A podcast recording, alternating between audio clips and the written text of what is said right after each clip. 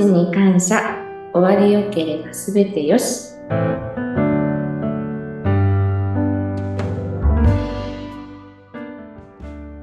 こんにちは。有限会社東美代表取締役染谷幸宏です。本日もよろしくお願いいたします。よろしくお願いします。インタビュアーの山口智子です。えさて、前回もお話が盛り上がっておりました。え引き続きゲストにお越しいただいています。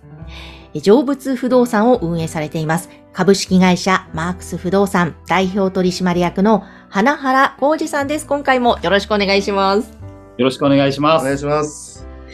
あの、前回染谷さんからのいろいろなね、質問に答えていただく中でもっと聞いていきたいねということになったわけなんですが、まあ、前回あの、その実行物件を嫌がる方と、でもそれをどうしたらいいだろうと困ってる方の目線と、そういう両方の目線からのお話でしたが、あのね、染谷さん、そもそもじゃあ、こういう成仏しなければいけない自己物件ってどういう流れで、その花原さんの会社に入ってくるんだろうっていうね、そんなちょっとそこからじゃあ、売るまでの流れみたいのをちょっと今回聞いていきますか？そうですね。あの、ぜひお伺いしたいと思いますので、はいお願いします。えー実際はですね、一番まず多いのは、個人のお客様、要はご遺族様から、えーメールとか電話でお問い合わせいただくのが一番多いんですね。であとは、えー例えば葬儀会社様からのご紹介だったり、あとは特殊清掃という、まあ、あの、ちょっと現場が汚れがひどかったりとかにするときに、清掃するその清掃会社様からのご紹介とか、あとは、不動産会社もですね、実は8、まあ、約8割ぐらいの不動産会社は自己物件扱えないというデータがありまして、扱えない不動産会社からご紹介をいただくなんてことも実はあるんですね。ええで、8割も扱えないんだ。多いですすごいですね。結局、あの、まあ、自己物件嫌な方が15%っていうのを実は前回お話しさせていただいたんですが、不動産会社もやはり似たようなもので、ちょっとビジネスなところもあるんですが、まあ、約8割の方はもう断られると。で、扱ったこともないというのが現状でして、これって実は怖いことで、え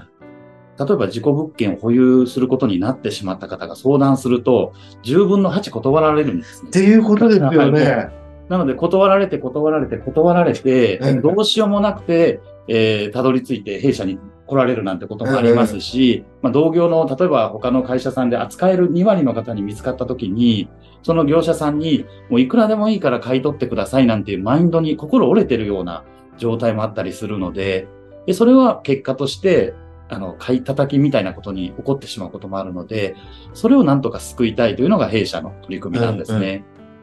そこで、その、叩かれてしまうっていうのは、やはりこう、できないからっていうところが多いわけですそうです。あの、二つあってですね、一つは、まずは扱いたくないというのが最、あの、大前提なので、腫れ物に触る感覚で不動産を見ているということ。もう一つはですね、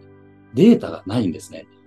例えば、マンションとかだとネット検索したら今だと大体どのマンションってどのぐらいってわかりますし、あの、不動産業者が見るレインズっていう専門の、その、なんていうんですかね、取引事例が載ってるようなサイトがあるんですね。そういうのを見ると、一般的な不動産だと大体どれぐらいかなってわかるんですけど、実は世の中の人誰もがですね、自己物件がいくらで売れるのかを知らないんです。知らないです。知らないですよね。えこれ実は不動産会社も知らないんです。うんで、知らないのにどうやって査定するんですかっていうと。余裕見た価格設定になってしまうということなので、結果として買い叩きが起こりやすい。でこれを今、弊社は一生懸命データを集めてですね、少しでも高く取引させ、あしてあげられるような世の中作ろうと思って一生懸命なんか挑戦しているところなんですが、うん。現状では全くデータが整ってないんですね。まあ変な話なんですけど、うんうんなので、どうしても結果として安くなりがちなところがあるんですね。えーで最初にそのお客様から直接、えーマークさんの依頼があるということのお話頂戴しましたけれども、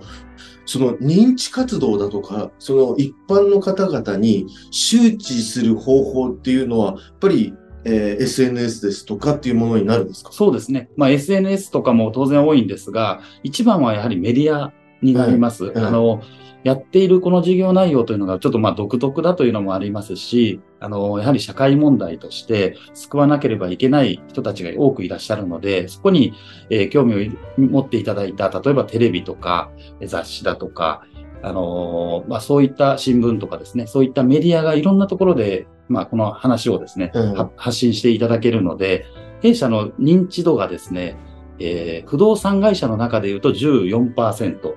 えー一一般層に対しては約7%というデータまで来てますので、まうんあ、そういう面では少しずつ認知が進んできたかなという印象を持ってますね。うんうんはい。えー今後その認知活動をもうちょっとこう広げていって、もっとこうたくさんの方々に、うちもそうなんですけれども、知っていただくようには、どういうふうにしていく、こう、形を取りたいなと。いやもう変な話ですけども、え映画作ってもらえないかななんて思ったり。えおー、映画。もう、無理やりなこと言ったかもしれないんですが、ええでも、あの、事故物件で困っている人を助けるためのヒーロー物語をえやっていったら面白いんじゃないかなと思ったりしてですえね、こそういう、まあ、どうなるかわからないですが、例えば変な話ですけど、弊社がオフィス借りようとしたら、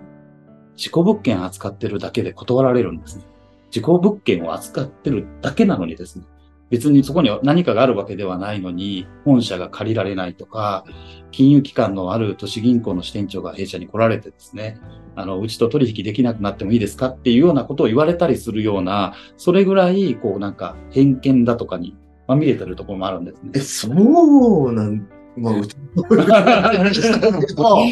っぱりそうなんですか。そうですね。ねだから、こう、戦っていくというかですね。うんはい。うん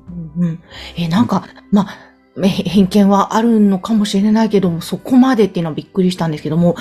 いかがですか？花原さん、そのサービス、成仏不動産のサービスに関わっていって、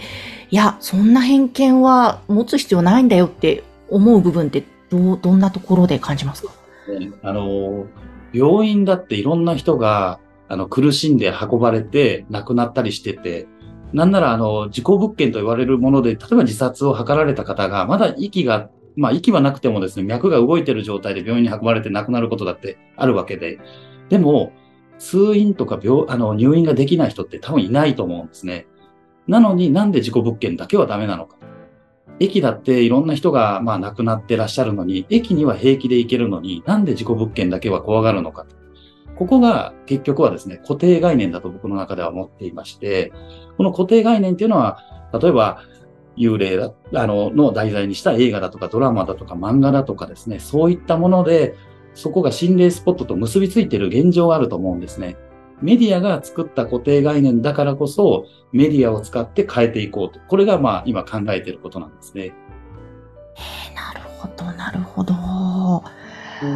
あの、実際、その情報が入って、遺族の方からとか、で、そこからお部屋をきれいにして売っていくまでの流れっていうのは、いつも大体一緒なんですか？どういう感じなのかな？バラバラではあるんですが、まあ一番、あの、多いパターンでいくと、やはり、あの、まだ、例えば孤独死の場合ですと、えーまだ匂いが出てる状態だったりとかもあります。そういう時に、まあ当然ながらまず匂いの対策だとか清掃から入るわけなんですが、それを弊社と提携している企業様とかに、まあ、入っていただくんですけども、この清掃のやり方もすごい実は大事で、あの、ただ単に清掃をお願いしたら終わりという話じゃ実はないんですね。要は、どこまで清掃するか、どこまで壊すかを先に考えて清掃入らないと無駄が生まれるっていう話がありまして、先ほどのあの前回の回でですね、更地にしたら売れるのとほぼ同じような理屈なんですが、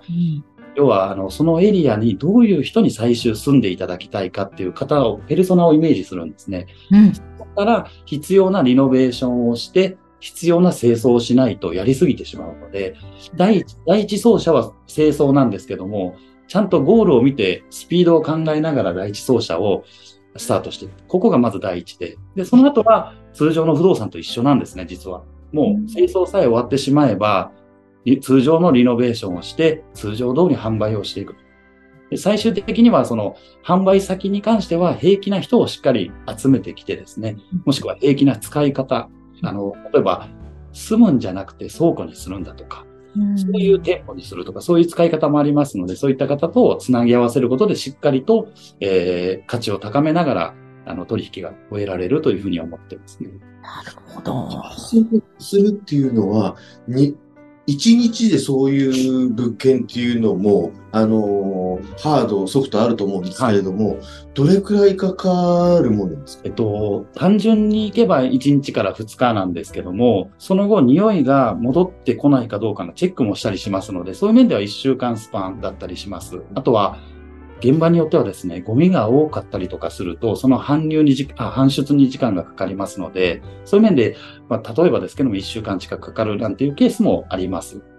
そのゴミ屋敷みたいな感じっていうことですイメージ的には。これもですね、なかなか皆さん普通の一般の方にはイメージしづらいんですが、孤独死がある物件、もしくは自殺もそうなんですけども、こういうゴミ屋敷が多いんですね。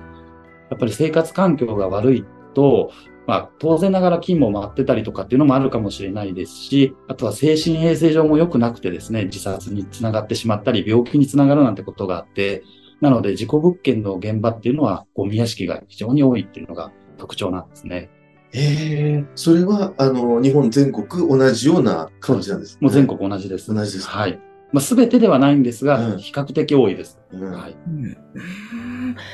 いやーなるほど。そこをまず綺麗にして、本当にそれで、え、売りに出して、そこにまた入る方がいたら、まさにそのお部屋が成仏したという。ですね。うリ